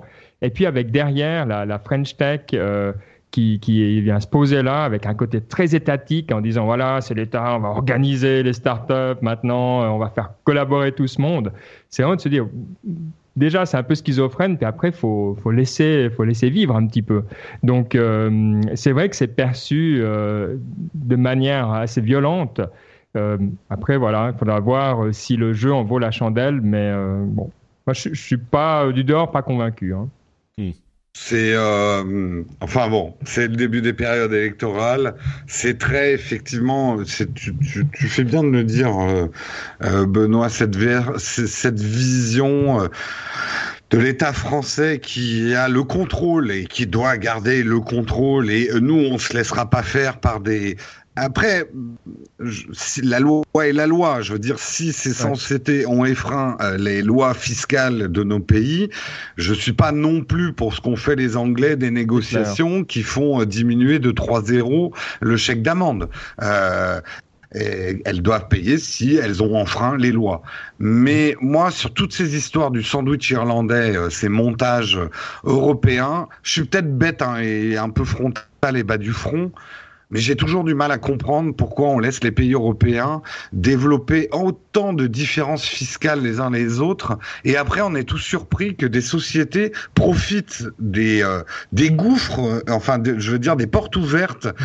Alors eux ils appellent ça l'optimisation, mais dès que ça nous révolte, on dit ils ont triché, mais une société, on va pas lui demander sciemment de payer le plus d'impôts possible, quoi. Euh, c'est un petit peu. C'est pas le euh, fonctionnement d'une société. Euh, il y a un moment, ça se marche sur la tête. En France, il y a quand même une vision un petit peu bizarre que les sociétés sont là pour faire fonctionner la société.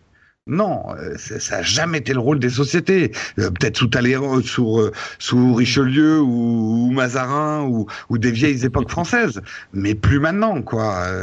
ouais, à vrai dire, pour pour tu expliques très bien cette dualité, c'est que à la fois on a l'impression qu'il y a une sorte d'acharnement et puis en même temps on veut pas qu'il puisse impunément faire des, des, choses qui sont clairement illégales et puis en même temps on se dit il y a cette optimisation. C'est comme si on demande à un ménage au moment de payer ses impôts bon bah voilà, vous avez deux parts, euh, vous allez évidemment faire deux parts. Vous n'allez pas décider ah oui mais je vais en prendre qu'une tiens, je vais payer plus. Bah non, évidemment que vous allez prendre tous les abattements dont vous vous disposez. C'est et, c'est un petit peu la même chose qui se passe. Alors oui, il y a des questions sur euh, est-ce que le business de Google se passe effectivement en France ou en Irlande quand les gens qui vont vendre les services, les les commerciaux sont en France et pas euh, en Irlande? Et il y a des questions un petit peu plus subtiles qui peuvent se poser là-dedans. Euh, mais d'une manière générale, la grande question, c'est effectivement cette question du euh, du double Dutch avec un, un sandwich luxembourgeois et je sais pas quoi. Enfin, mais mais clairement, il y a cette optimisation, elle existe parce que les lois fiscales, enfin les, les conditions fiscales sont comme ça. Et toutes les sociétés, toutes les grandes sociétés euh, de la tech et même d'ailleurs euh, ont effectivement des euh, qui, qui n'ont pas du business physique dans les pays, enfin pas autant. Bah, elles ont des sociétés au Luxembourg, en Irlande. Enfin, toutes les sociétés, regardez toutes les sociétés, c'est au Luxembourg. Donc, euh... allez demander à EDF, enfin des grosses sociétés françaises qui euh, qui sont mondialisées, si elles font pas de l'optimisation fiscale, parce que voilà, on a souvent beau dos de dire euh, ces méchantes sociétés américaines qui euh, font de l'optimisation fiscale sur le dos des gentils Français. allez voir ce que font les sociétés françaises en optimisation fiscale dans d'autres pays, puis on en reparle quoi. Il y a un moment, la poutre dans l'œil du voisin. bon, bref. Il y a il y a quand même un problème avec ça, c'est vrai, et c'est la double punition euh, pour l'État. Hein. C'est-à-dire, bon, d'une part, ils ne payent pas leurs impôts, ça on en a bien parlé, mais d'autre part, on délocalise les emplois. Donc, ça veut dire qu'on perd vraiment à beaucoup de niveaux.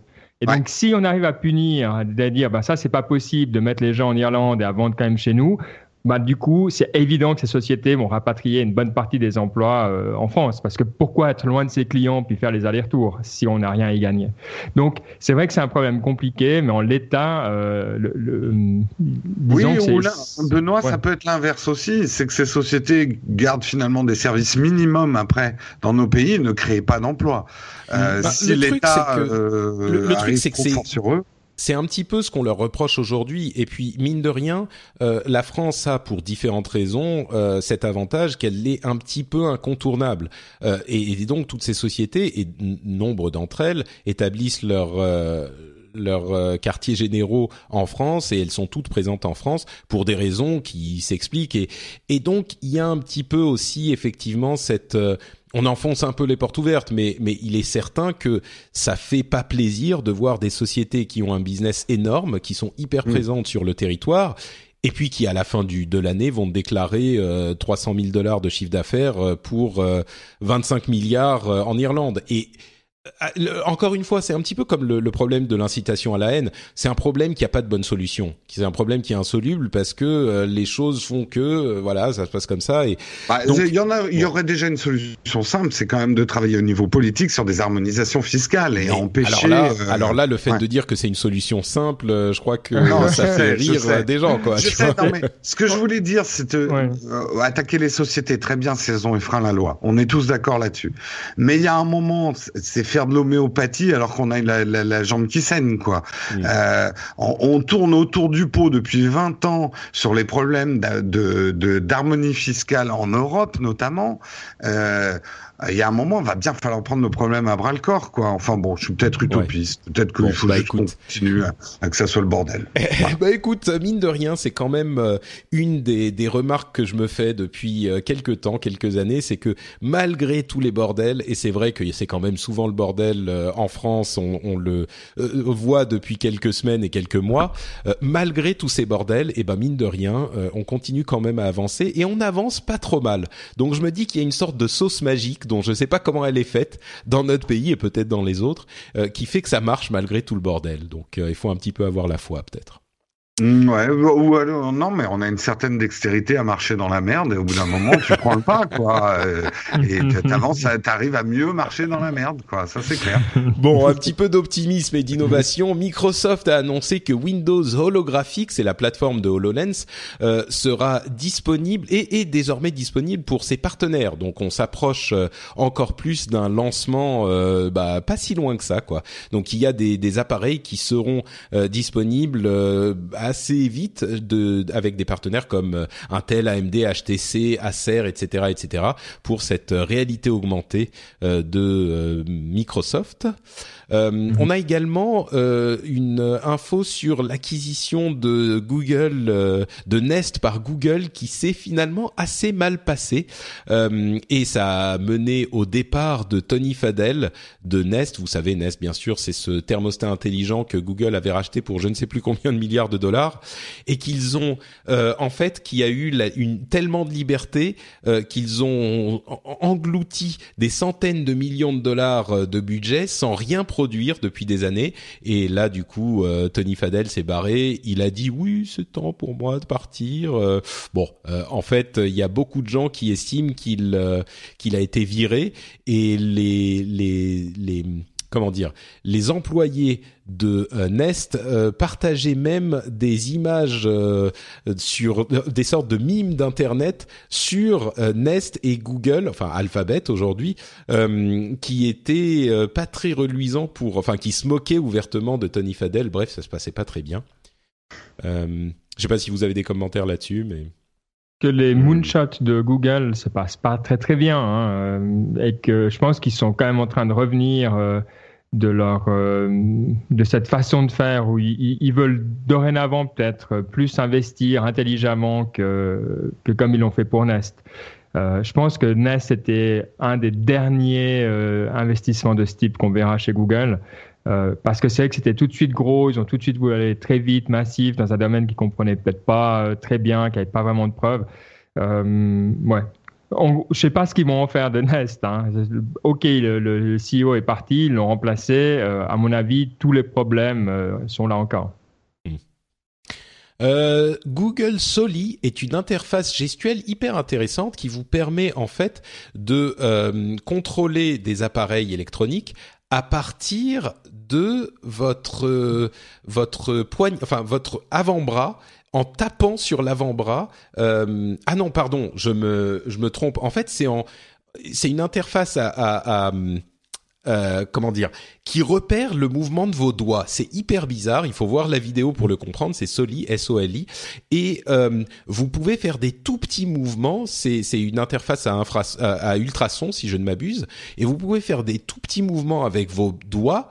Euh, et il les repère. Euh, c'est c'est juste faut voir la vidéo quoi. Euh, c'est hyper bizarre euh, et c'est hyper intéressant et je je suis euh, assez curieux de voir ce que ça pourrait donner comme application concrète. Euh, Facebook a annoncé Deep Text, qui est une sorte de euh, compréhension intelligente du texte, euh, un moteur d'intelligence artificielle qui va comprendre les significations et les sentiments dans le texte pour les chercher de manière plus efficace.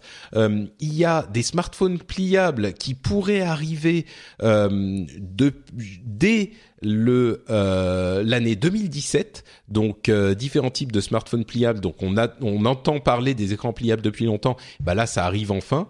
Euh, Asus a présenté un petit robot qui s'appelle Zenbo oui. Ouais, juste sur les, smartphones pliables, il y a un domaine. Si vous aimez ce genre de choses sur le matériel, euh, allez regarder Soft Robotics. Euh, c'est tout un domaine euh, où en fait on va pouvoir créer des exosquelettes par exemple qui à la place d'être rigides vont devenir souples. Et donc euh, cette problématique, disons, d'avoir des structures à la base rigides, des batteries, des voilà, des, des, bras robotiques souples, c'est vraiment quelque chose qui va exploser dans les années à venir encore tout au début, mais euh, vraiment que je trouve fascinant parce que c'est à la croisée de beaucoup de chemins. Donc, Soft Robotics. Très bien. Mmh. Euh, oui, faites, vraiment la recherche sur Google Soli, c'est intéressant. Soft Robotics et puis Google, euh, Facebook Deep Text, c'est c'est encore quelque chose qui me qui me m'intéresse beaucoup cette possibilité de comprendre si un, un, une mise à jour que vous avez mis est heureuse, déprimée ou, ou enfin vraiment pour pour pouvoir euh, pousser la recherche dans ces domaines-là, c'est c'est hyper intéressant. Euh, enfin, Aqua-Tic euh, sur le, enfin Aquatic donc sur le euh, Reddit nous a mis un lien vers un article qui détaille le changement de, on va pas dire de position, mais de ton d'anciens grands responsables américains euh, qui commencent à dire euh, oui bon Snowden en fait oui évidemment ce qu'il a fait c'était illégal mais il a quand même provoqué une réflexion dans notre société qui était nécessaire et on sent que la société américaine, ou en tout cas les responsables, sont un petit peu en train de, euh, je vais même pas dire de changer leur point de vue, mais d'admettre que euh, ce qu'a fait Snowden finalement bah, n'était pas un horrible acte de, terrorisme, de trahison terroristique. Euh, donc on sent ce changement au cours des années. J'espère que ça va continuer dans cette dans cette tendance. Euh, et enfin, euh, Free French a euh, mis une euh, page, enfin a mis en place une page qui détaille les offres de 4G hum, disponibles aux étrangers qui vont venir sur Paris, enfin qui viennent sur Paris, et, et les différentes les différentes offres qui sont possibles à d'obtenir pour avoir de la data ou ce genre de choses. ça peut être assez pratique. Bref, allez voir sur le Reddit, vous faites une recherche sur euh, la page wiki euh, pour conseiller aux étrangers qui viennent en France. C'était spécifiquement pour l'euro. On est encore à l'euro, donc ça sert peut-être encore. Euh, il est disponible sur le Reddit, donc merci à lui d'avoir fait ça. est-ce qu'il y a encore un truc dont vous voudriez parler ou est-ce qu'on arrive au bout de, de l'émission? Moi, on arrive au bout du temps imparti. D'accord. consacré au rendez-vous tech, donc je vais rien ajouter. D'accord, très bien. Benoît, autre chose Est-ce que tu veux faire dépasser euh, Jérôme juste pour l'emmerder? Ah non, je resterai pour écouter Benoît, moi. Ah, c'est ça. Non, j'aimerais qu'on reprenne un peu WWDC depuis le début parce que je, je suis pas certain. Mais un peu plus dans le détail. Je suis d'accord. On devrait détailler point par point exactement ce qui a été dit. Et donc, une keynote de deux heures, on devrait la décortiquer en quatre. C'est ça, exactement. Là, on a eu le sommaire de l'émission. Maintenant, on y va. non, c'est très bien. Il y a évidemment des thèmes encore super intéressants, mais je pense qu'effectivement, on a eu une, une, bonne dose déjà euh, pour, pour le plaisir, donc c'était bien. Bon, bah très bien. Bah écoutez, merci à vous deux d'avoir participé. Avant de se quitter, évidemment, on va euh, vous demander où on peut vous retrouver sur Internet, à commencer par Jérôme Kainborg. eh bien, vous pouvez me retrouver sur nowtech.tv, la chaîne YouTube et également euh, une émission tous les matins de la semaine à 8 heures qui s'appelle Techscope et où je vous fais une revue de la euh, une revue de presse de la technologie commentée en direct par une merveilleuse chatroom. Très bien, ça a l'air euh, assez attrayant, j'avoue, comme programme. ben, alors, sur niptech.com, niptech.com, et puis, euh, comme on l'a, je crois, déjà mentionné, il y a toute la famille euh, Nipcast encore qui est là. Vous avez des Nip Sales, des Nip Edu, enfin, vous trouverez d'autres choix comme ça. Et puis, pour les questions, euh, commentaires, remarques, at Becurdy sur Twitter. Euh, voilà. J'ai commencé à avoir de plus en plus de peine à donner mon Twitter pour euh, communiquer. J'ai l'impression que ça fait vraiment vieux. Mais enfin, pour l'instant, faute de mieux, encore Twitter. Ah, si t'es pas sur Snapchat, euh, à 40 ans, t'as raté ta vie, c'est ça? Ah, Non, non, ça veut dire que t'as 40 ans. mais, vous avez pas ce sentiment quand vous dites ouais, faut contacter sur Twitter, l'impression d'être vraiment un petit peu dépassé? Ah non, ah moi bah ça... si ça commence. Ah si si ça commence. Oui. quand même hein. Non non, moi je suis moi je suis toujours très content sur Twitter. Euh, j'ai bah j'ai Facebook aussi, mais ça aussi c'est peut-être un petit peu dépassé. Le problème c'est que Snapchat c'est vraiment pas mon truc, donc euh, peut-être que j'y viendrai un jour, peut-être. Ah mais t'es toujours actif sur Snapchat, Jérôme? Euh, non, non, non, non. Ah, mais bah voilà. alors, non, non, non. Moi, c'est parce que avant, j'y mettais les coulisses de Naotech TV, et maintenant, les coulisses, je les réserve aux gens qui me donnent de l'argent sur Tipeee, donc je les mets sur Slack. Euh, donc euh, voilà, comme j'ai pas non plus 48 heures dans la journée à filmer le moindre sandwich que je mange, euh, je peux le filmer qu'avec une seule appli, tu vois. Oui, bien sûr, bien ou sinon, il faut que je mange cinq sandwichs. Le sandwich Instagram, le sandwich Snapchat, le sandwich pour le sac. Ça devient compliqué. Bon, bah écoute, euh, c'est, ça veut dire qu'en fait, tu restes sur Twitter, quoi. Euh, moi, Twitter, je, je, je le dis, hein, j'ai peur pour eux, mais j'ai envie que ça dure. Hein. Mais ah j'ai bah peur pour eux. D'accord. Bon, mhm. bah en tout cas, moi je suis encore fièrement sur Twitter sous le doux pseudonyme de Note Patrick. Je suis également sur Facebook euh, sous le même pseudonyme de Note Patrick. Et vous retrouvez cette émission sur FrenchSpin.fr. Vous retrouverez également le rendez-vous jeu où, comme je le disais, on détaille euh, peut-être un ou deux jours après la sortie de cet épisode tout le 3. Euh, si vous voulez tous les détails de ce qui a été annoncé là-bas, il y a eu du lourd, donc vous pouvez aller écouter le rendez-vous jeu là-bas. Et évidemment, si vous voulez participer au financement du rendez-vous tech, si vous estimez que vous passez un bon moment, si vous vous dites ouais, euh, si ce rendez-vous tech, euh, bah voilà, si j'ai par exemple mon café le matin et pour un euro de plus, j'aimerais bien avoir le rendez-vous tech, euh, même un petit dollar, vous voyez, un dollar, c'est toujours précieux pour financer et pour aider le rendez-vous tech. Donc vous pouvez aller sur patreon.com/slash rdvtech et on apprécie chaque contribution. Et comme vous le savez, j'adore tous mes contributeurs au Patreon. c'est grâce à vous que cette émission continue à exister et grâce à vous que cette incroyable entreprise du podcast est possible. Donc euh, merci à vous tous. Si vous pensez que enfin après des années d'écoute, c'est le moment de vous lancer, allez sur patreon.com slash rdvtech.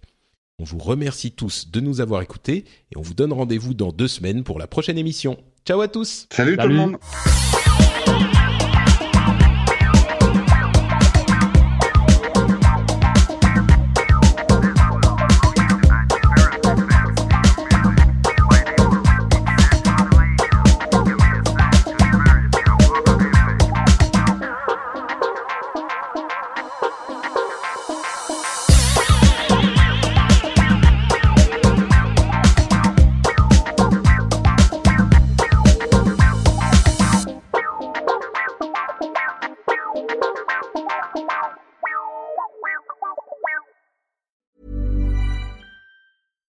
fact a crocodile can't stick out its tongue. Also, you can get health insurance for a month or just under a year in some states. United Healthcare short term insurance plans, underwritten by Golden Rule Insurance Company, offer flexible, budget friendly coverage for you. Learn more at uh1.com. When you make decisions for your company, you look for the no brainers. And if you have a lot of mailing to do, stamps.com is the ultimate no brainer. It streamlines your processes to make your business more efficient, which makes you less busy. Mail checks, invoices, legal documents, and everything you need to keep your business running with Stamps.com. Seamlessly connect with every major marketplace and shopping cart. Schedule package pickups and see your cheapest and fastest shipping options from different carriers. With rates up to 89% off USPS and UPS rates. And with the Stamps.com mobile app, you can take care of mailing and shipping wherever you are. Make the same no-brainer decision as over 1 million other businesses with Stamps.com. Sign up with Code PROGRAM for a four-week trial, plus free postage and a free digital scale. No long-term commitments or contracts. That's stamps.com. Code program.